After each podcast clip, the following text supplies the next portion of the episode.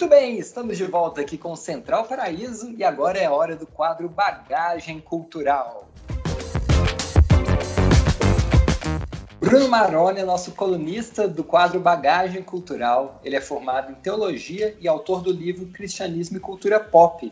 Ele é de Jundiaí, em São Paulo, e tem se especializado em jornalismo e crítica cultural. É um prazer falar contigo, viu, Bruno? Fala, Matheus. Prazer é todo meu. Alegria estar aqui de volta para a gente conversar. Maravilha, já é a segunda vez que o Bruno está aqui e hoje ele vai falar sobre tendências atuais da música pop, né, Bruno? Isso aí, muito bom. Tema importantíssimo. Legal, então vamos começar primeiro definindo aqui para o ouvinte da Paraíso FM, Bruno, do que, que a gente está falando quando a gente diz música pop, né? É, a gente está falando de qual tipo de música? Porque antigamente o termo pop era algo mais restritivo, depois foi se tornando algo mais aberto, né? Próprio, uhum. Os próprios autores acadêmicos é, debatem muito, né, qual é a extensão do termo cultura pop. Então eu queria que a gente uhum. fizesse esse recorte.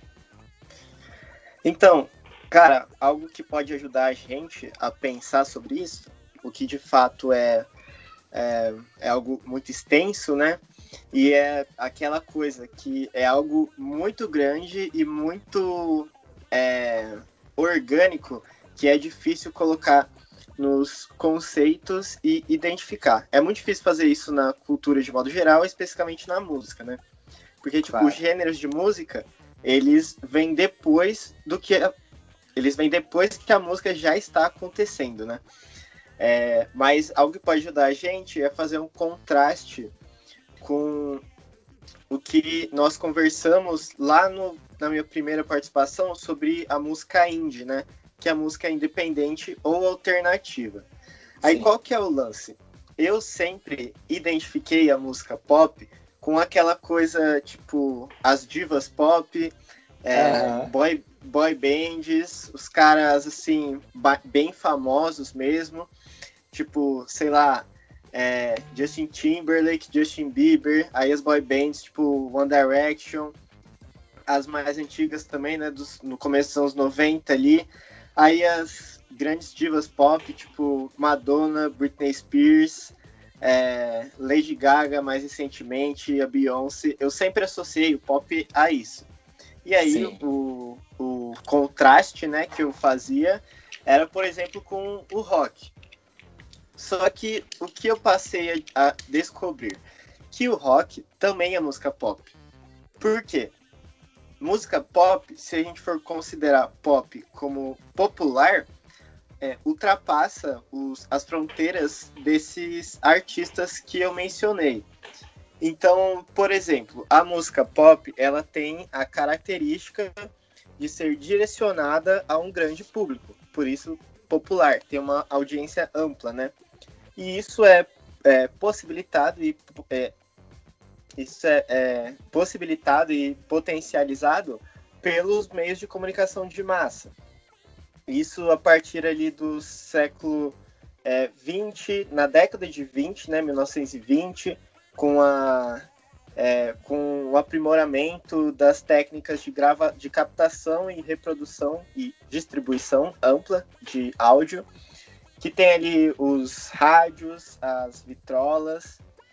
Então, aquilo que os artistas, os grupos produziam por esses meios de comunicação tinham uma é, oportunidade, encontravam ocasião para serem ouvidos por muita gente.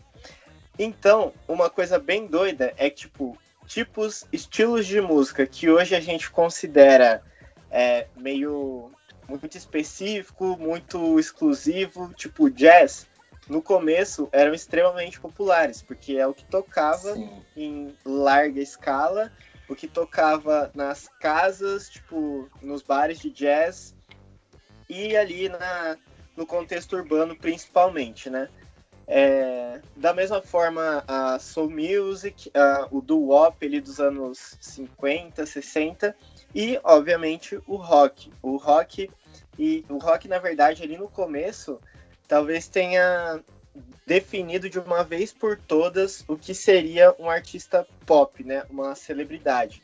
Aí a gente pode pensar no Elvis Presley, principalmente, e depois isso foi se expandindo. Os Beatles ali que sintetizaram em um pequeno, uma banda é, muito, é, uma banda muito conhecida, uma formação simples, que veio de um contexto mais restrito e em, em pouco tempo até né, se consolidou como uma das primeiras, uma das principais referências de cultura pop e de música pop. Então, tipo assim, os Beatles tocavam rock, mas era música pop. O Elvis tocava Sim. rock, mas era música pop. E aí, Aham. assim, é, a cultura pop, com os avanços midiáticos, é, que foram também di difundindo e diluindo é, os focos de produção e de distribuição, ela foi ficando cada vez mais nichada, né? Então, tipo. Sim. É, a, a, internet, é claro, super é, impulsiona isso. E aí o pop. O nichamento, né? É, exato. Porque, tipo assim, um, é, antes, um artista ele precisava de todo de toda uma retaguarda, né, para produzir a sua música e para fazer com que aquela música tocasse para muita gente. O cara precisava de um contrato com uma gravadora, precisava de um estúdio, precisava de uma produção é, bastante detalhada. Hoje, uma pessoa pode, sei lá, gravar em casa com um computador e pode virar um sucesso assim de paradas de streaming, de tocar em rádio, em grandes festivais. E a gente pode falar um pouco né, disso daqui a pouco. É, então, só um parêntese, Bruno. É, dentro disso que você me falou, me lembrou muito essa coisa de o pop ser nichado. Lembrou uhum. muito na minha época ali dos anos 2000, é, que eu acompanhava muito MTV, né? Mas eu tinha uhum. um gosto cultural, né, de músicas que não iam para MTV. Sim. E quando a gente gostava de uma banda que acabava fazendo uma música que parava no top 10 da MTV, a gente falava assim, Ih, essa banda aí farofou.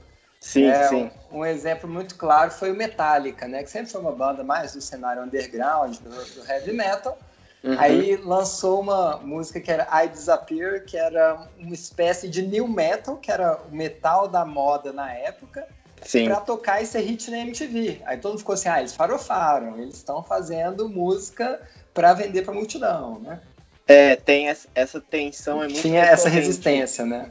Tipo assim, é, a perda de autenticidade em busca do sucesso. E, Sim. cara, assim, esse, a, a, a MTV, ela foi um exemplo do que eu disse, né? De um, é, de um desenvolvimento midiático que jogou muita gente pro mundo pop. E aí, aí nessa época dos anos 90 e 2000, que o pop começou a definir um gênero mais restrito que é o que eu mencionei, né? Das, das divas pop, das, das boy bands. É... Mas música pop, de modo geral, é a música popular e o que direciona esse, essa definição, né, essa descrição, é que é música que alcança muita gente. Certo. Tá certo. Ótima definição.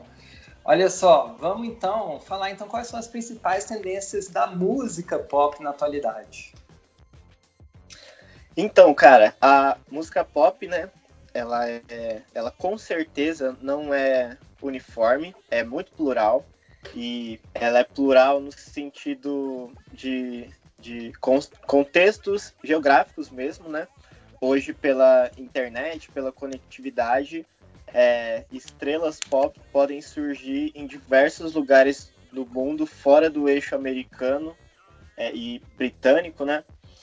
É, além disso, é plural no sentido de idades, gêneros é, e estilos também, e é, é tipo ênfases estéticas, né? E temática também. Sim.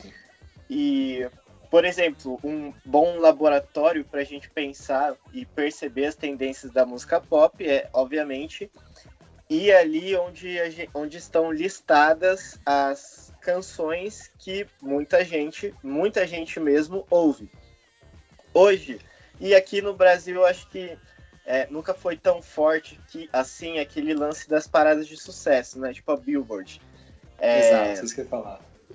A, assim, hoje ainda acontece isso, as músicas ainda são elencadas em, em listas do tipo, mas eu acredito que para a gente ter uma visão é, clara assim do que está sendo tocado e ouvido, as paradas ali dos streamings, tipo Spotify, do Deezer, do YouTube, já dão boas pistas pra gente, né? Porque, tipo assim, a música que tá lá em primeiro lugar, sendo a mais tocada no Spotify, ela não tá lá por acaso. Ela tá lá porque ela tem um alcance massivo. Tanto no streaming quanto em outros veículos, né? Tipo rádio, a, a TV e o cruzamento de, de mídias potencializa muito também a popularidade de uma música. Tipo, é, a artista pode ter lançado uma música, mas quando a música dessa moça toca em uma série, ela, tipo, ela ganha mais expressão ainda. E aí eu penso assim, que uma das tendências para música pop hoje é aquilo que eu falei, dela emergir de, de cenários muito particulares, sem, assim, é, grande produção é, pelo menos na, na parte da, da retaguarda, né? Pode ser uma grande produção de distribuição, de venda e tudo mais, mas elas surgem muito particularmente. E é curioso que tem um termo que eu acho bem legal que define esse tipo de música, que é o bedroom pop, ou pop de quarto, que são as músicas pop que fazem muito sucesso, é, sucessos assim, arrebatadores, mas que surgiram, tipo, na casa da pessoa, a pessoa compôs ali no quarto dela, é, gravou um teclado, umas paradas no computador, mandou para os meios de, de distribuição e aquilo ficou gigante. E um exemplo é, clássico, não, porque é muito recente, né? Mas um exemplo definitivo disso é a Billie Eilish, que é uma Sim. cantora muito jovem, que no ano de. No ano passado mesmo, né? Ela lançou um álbum, que eu não vou falar o nome aqui porque é muito longo em inglês. Uhum. Mas é um álbum que é uma capa preta, assim, que tem ela com uma roupa branca, meio de manicômio e tal. É, e para ter uma ideia, esse álbum emplacou um hit atrás de outro. E no ano passado ela tipo, tinha 18 anos só. E, e é aquele tipo de artista que com pouquíssimo tempo de lançamento de um trabalho já tem é, milhões e milhões de views no YouTube. É, a cada dia os streams crescem né, nos, nos aplicativos. E é aquela coisa, tipo, no Spotify aparecem as 50 mais tocadas no mundo, por exemplo. Aí a, a Billie Eilish lança uma música e um dia ela ultrapassa todas 50 e fica lá no topo. E na verdade. Cara, é um fenômeno. Surgiu... Né? Exatamente. E na verdade surgiu de um, um contexto muito particular, assim, é muito intimista. É, e existem outros exemplos disso, né? Tipo, uma moça que o nome artístico é a, a Charlie XX, que também lançou um, um álbum agora desse ano, né? Que foi, inclusive, literalmente composto e produzido em um ambiente caseiro, porque ele, come... ele foi é, composto e lançado bem no início da, da quarentena. Então, acho que uma tendência é esse pop produzido é, muito intimamente, muito pessoalmente, sem grandes arranjos iniciais. Certo. E até dentro disso, deixa eu te fazer uma pergunta, Bruno, fugindo aqui do roteiro. Hum. A gente viu, por exemplo, a Billie Eilish no Oscar do ano passado, né, na, na premiação do Parasita, como melhor filme, é, filme geral, né, de mundial. É, uhum.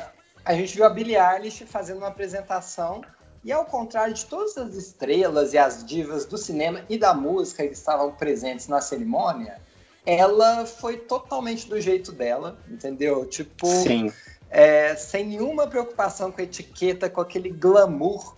E aí, uhum. na hora uhum. que a gente vê, por exemplo, o MTV Awards do, do, dos Estados Unidos, a gente vê um evento, pelo menos desse ano, tinha uns quatro anos que eu não via, desde quando acho que a Billy uhum. Rex apresentou em 2016, desde então que eu não vi. Esse ano eu fui ver, E a minha impressão é que eu estava assistindo um evento de teatro multissensorial underground, assim. Sim, de moda, né, também. De moda também, mas uma coisa é, muito autêntica, né, que faz a gente realmente reconsiderar aqueles antigos conceitos de, de tendência e música pop, né? É, isso é uma marca mesmo da, da Billie Eilish, né? Que é aquela coisa de um, um jeito de se vestir, de se portar, de cantar, de compor, é, muito atípico para as músicas que costumam frequentar, né? É, principalmente artistas femininas, a, o mundo pop. E, mas também tem outros exemplos, tipo, é, que hoje é um pouco mais velha, né? Já tem uma carreira assim mais consolidada, apesar de ter dois de só, é a Lorde. Que Sim. Uhum. em 2013 também, tipo, lançou aquela música Royals, que tocou no mundo inteiro o tempo todo. Foi Sim. premiada também. E naquela época ela tinha, tipo, 17 anos. E isso mostra, na verdade, aquele lance das, das fronteiras cada vez menos definidas dentro do mundo pop, porque são artistas que têm cara de alternativo, mas alcançam muita gente, né? Sim.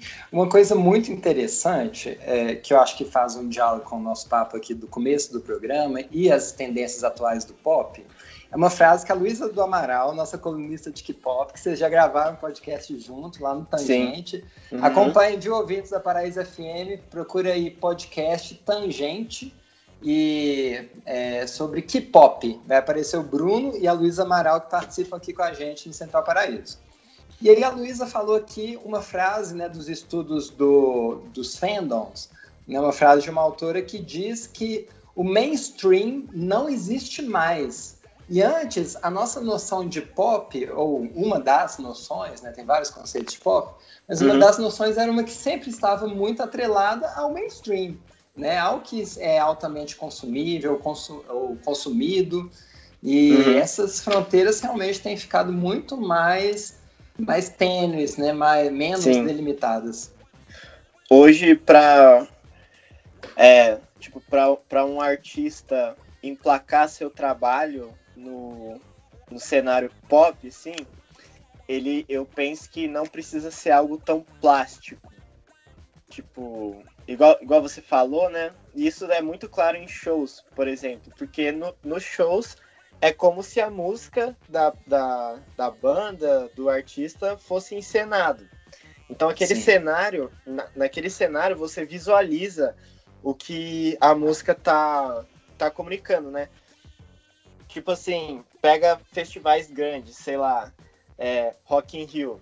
Você vê as diferentes ênfases na mudança de cenários. Então, tipo, as divas pop, elas têm aquele é, tem aquele, aquela característica de, de palcos hiperproduzidos, com muito detalhe, é, uhum. aquele lance de trocar de roupa a cada música, uma cenografia, assim, muito, é, como posso dizer, diversificada e carregada até. E hoje isso não é mais definitiva. É claro que se, se mantém, né? Mas, tipo assim, a, a Lady Gaga, ela, na própria carreira, ela já tem transitado. Tipo, ela lançou em 2016, 17, um álbum que, inclusive, o título era Joanne, que é o nome dela mesmo. E é um álbum, assim, mais acústico, mais intimista, depois ela lançou um álbum com o Tony Bennett, né, que é uma coisa mais clássica. Na trilha sonora do Star, é, a Stars Born também é um pouco mais rústico e agora ela voltou para aquela coisa mais é, maquiada, eu acho que acaba ficando meio pejorativo, mas tipo aquela coisa mais mais plástica mesmo, sabe, mais elaborada uhum. esteticamente. E uma outra coisa que eu penso como tendência é cada vez mais um, é, um aprofundamento é, sentimental e emotivo nas canções pop. É, a, mesmo que isso esteja em contraste com a, com a instrumentação, né? Por exemplo, a Billie Eilish ela tem, tem sons muito pesados, mas mesmo em sons pesados, a letra é quase desoladamente sentimental, né? Então tem umas Sim. coisas muito introspectivas, até meio tristes, assim. essa eu penso que é uma tendência. Outra tendência é cada vez mais o engajamento político social. Uhum. E é muito interessante, por exemplo, algumas bandas que eu, que eu acompanhava é, que em 2016 estavam prestes a lançar um trabalho e voltaram atrás por causa do, da drástica mudança política tipo nos Estados Unidos. E isso mostra, claro, que a música popular ela está vinculada com o, o, mundo real e todos os seus é, desafios e, e transformações culturais, né? E isso é muito forte é, e evidente é, e contundente no rap e no hip hop. Uhum. Por exemplo, é, é, tipo, teve, cara, teve um, tem uma, um duo de rap que chama Run the Jewels, que lança, tipo, é, segue bastante, trabalhos bem politicamente engajados tal, naquela pegada tipo Kendrick Lamar e tudo mais. E eles gravaram uma música no começo, no comecinho do ano, é, cujo verso da música diz I can't breathe, eu não posso respirar, não consigo respirar, que foi a última Nossa. frase que o George Floyd disse, disse, tempos depois, quando ele foi morto pela polícia, né? Sim. E é, e é um lance, assim, muito é, Profético, quase, né?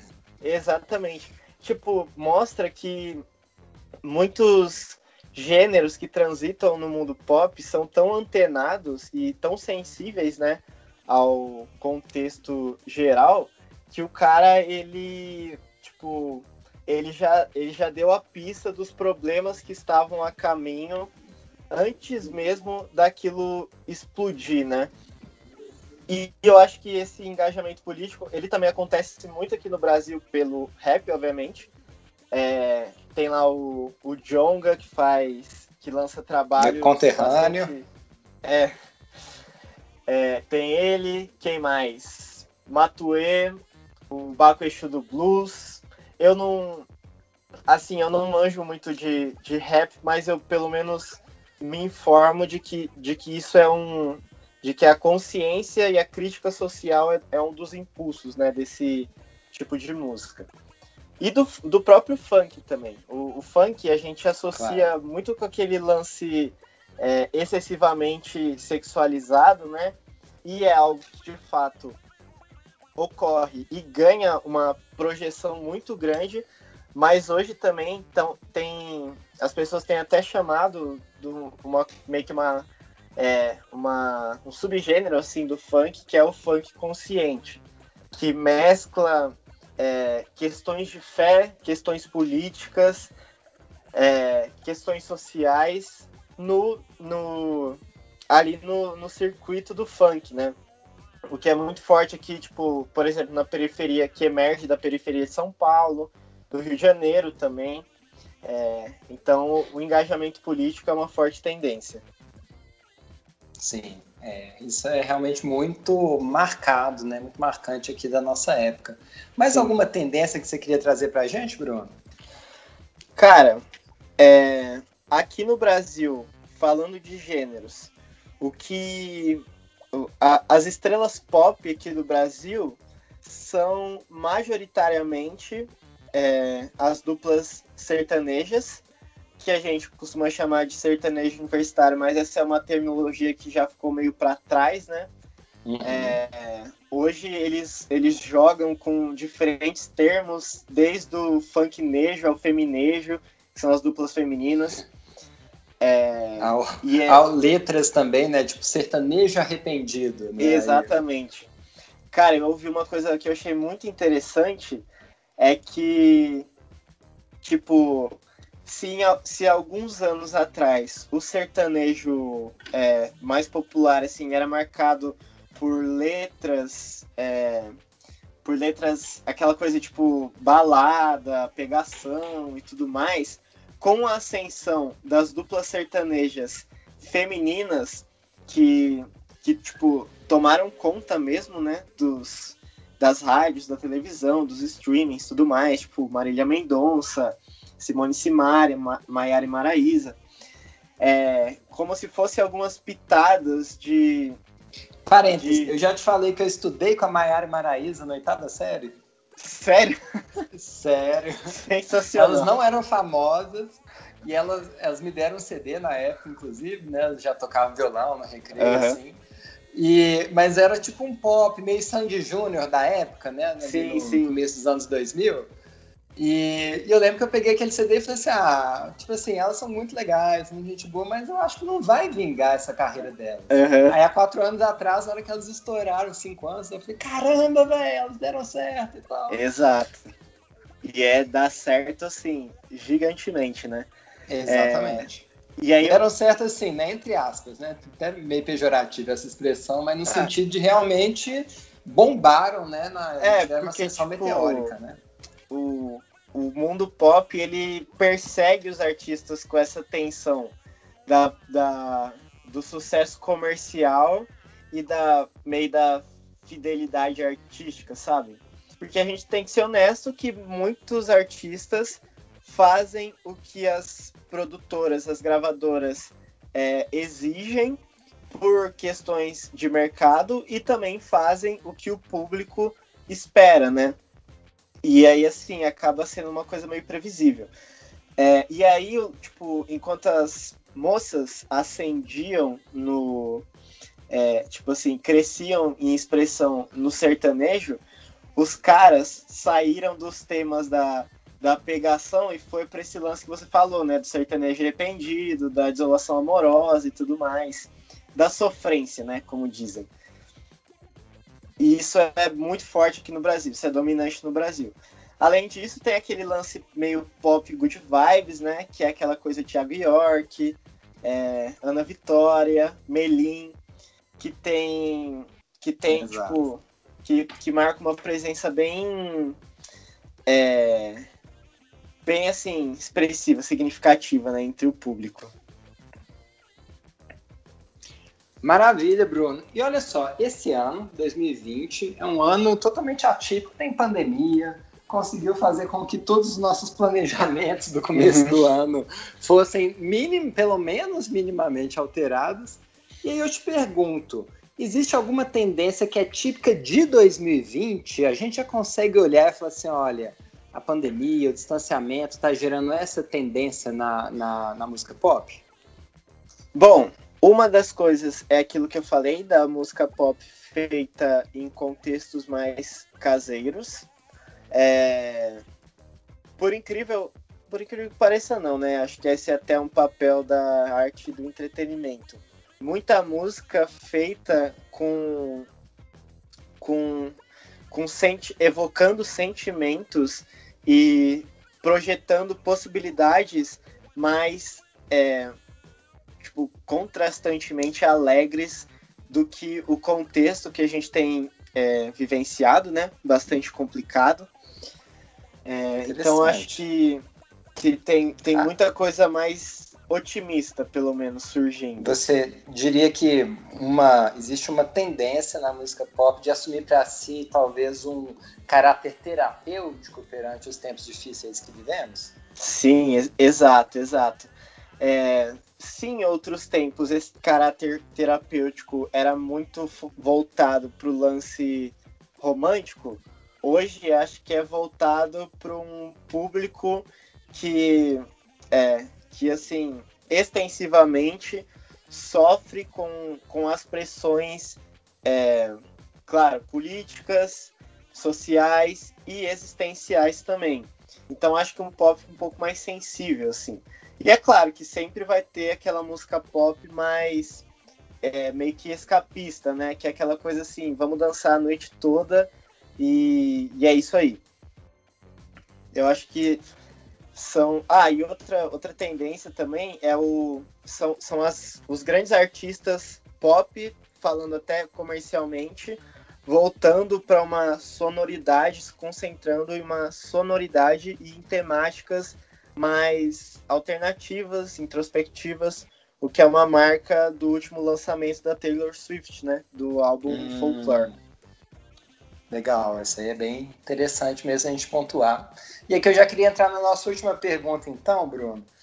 É, é um exercício de futurologia. Como é que você imagina a, a, música pop daqui a cinco anos? Eu sei que é uma pergunta dificílima, né? ninguém uhum. tem essa bola de cristal. Mas se fosse para você dar um chute, fazer um prognóstico, ser a mãe de Ná aqui da crítica cultural, eu queria que você trouxesse para a gente a sua opinião. Bom, eu acho que uma música cada vez mais terapêutica, para repetir o termo que você usou, né? Que foi bastante pontual. Uhum. É, cada vez mais politicamente crítica e engajada, no sentido de, de mobilizar a sua audiência, né? Uh, que mais? Cara, eu eu imagino que passando esse contexto que a gente está vivendo com as suas limitações para o mundo da música, é, por exemplo, tem muito artista e banda que que assim é, meio que existe para festival, tipo, para cantar em estádio, para cantar para muita gente é, fisicamente falando, né? Eu acredito que passando as limitações que a gente enfrenta hoje, vão surgir cada vez mais músicas para recuperar e até celebrar essa volta aos, às aglomerações, né? Eu diria. Sim, olha só, interessante isso, hein?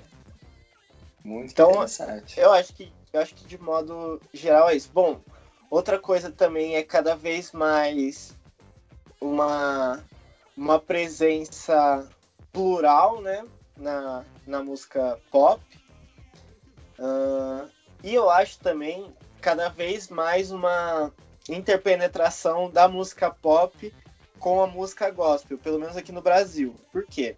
a música gospel, junto com o funk e o sertanejo, é uma das principais forças é, de música popular culturais, aqui no Brasil. É, e culturais, né? Porque tem todo o lance, promove grandes eventos e tudo mais. E, tipo, eu acho que artistas gospel, por mais que alguns não gostem dessa terminologia, é, vão se aventurar no assim nas nas grandes áreas da música pop, de muita expressão. Tipo, a, a Priscila Alcântara, que gravou uma música composta, escrita, né, pelo Winder, Whindersson Nunes. Eu sempre falo esse nome errado. é, Whindersson. E, é, isso foi a música Girassol, né? Isso é, tipo, um, uma, uma grande jogada pop por parte de uma artista, tipo, confessional. E, ao mesmo tempo, artistas de fora da, do cenário é, religioso, né, entre aspas, é, meio que, que, assim, encostando em questões estéticas e até de vocabulário da música gospel. E um exemplo muito claro Exato. é a música Rajadão da Pablo Vittar, né? Uhum. Que assim, é, parece, lembra muito artisticamente falando, é, sonoramente falando, né? E até o, o, uso das palavras e tudo mais. Eu acho que essa é uma outra tendência curiosa. Isso é legal porque nessa música Rajadão do Pablo Vittar, da Pablo Vittar, muita gente notou essa, esse paralelo, mas uhum. algumas pessoas, né, e eu sempre falava isso aqui nos quadros de, de crítica cultural do Central Paraíso, eu escutava Simone e já me vinha na mente uma cantora é, estilo pentecostal. Uhum. Porque os gritos eram muito parecidos, sabe? Tem Sim. uma estética que você não. que você vê que não é. Não é, tipo assim, plan, mesmo que não seja planejada, você vê que está bebendo da mesma fonte. Aquele caldeirão cultural ali que já está formando o imaginário é, cultural da nossa nação. É e, é, e muitas vezes é imperceptível, né? Tanto para o público quanto para os próprios artistas também. Mas como uma música gospel, a, principalmente ali a partir dos anos 90, 2000, assumiu uma posição decisiva é, no, no ambiente cultural aqui no Brasil, principalmente musicalmente, né? É, meio que natural, de um jeito natural, outros artistas vão incorporar é, até temas e técnicas. Por exemplo, você falou do jeito de cantar, né? em músicas para além do, do âmbito religioso. Sim. Bacana. Legal, Bruno. Tem mais alguma coisa que você queria falar? E enquanto você está pensando na resposta, só um parênteses aqui. Quando eu fiz a terceira, nossa terceira pergunta sobre as influências da pandemia no cenário da música pop, eu citei mais para trás aqui numa conversa também o VMA, né, da, da MTV lá dos Estados Unidos desse ano. Uhum. E você vê como, é, principalmente na parte estética, na parte da moda, a máscara foi incorporada para fazer figurinos bem futurísticos, alguns uhum. bizarros, uhum. né? E a própria máscara, né, que é um, talvez um símbolo de 2020, vai ser um grande símbolo Sim. desse ano, né, foi incorporada ali como um elemento estético central em todos os figurinos, em todos os conceitos uhum. de personagens que estavam ali no palco. Então, tem alguma coisa que você gostaria de trazer para a gente fechar o quadro de hoje, Bruno? Cara, eu queria, queria fazer indicações. Ótimo. É... Bom, eu não sou um assíduo consumidor a, ou apreciador, né? Eu gosto mais dessa palavra. É, do que toca ali nos, nos top 50s do Spotify, mas esse ano eu me surpreendi com artistas de grande expressão, expressão massiva, que eu ficava assim meio resistente antes, mas acabaram lançando artistas com, com temas e sons mais pop que lançaram coisas assim que certamente estarão lá na minha lista de favoritos do fim do ano.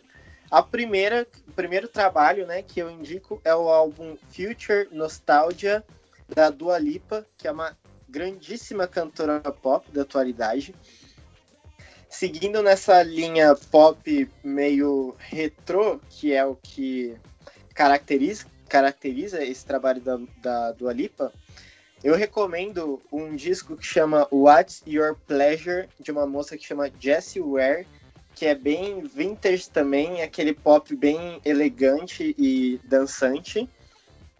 E também recomendo o que eu citei, o Folklore, que é o último álbum da Taylor Swift. Ele definitivamente não é dançante como esses outros dois que eu mencionei, mas é um álbum bem contemplativo, é, para você ouvir assim, observ parando para observar uma, uma paisagem, que é algo que segue aquela tendência que eu disse de uma música cada vez mais sensível. Muito bem.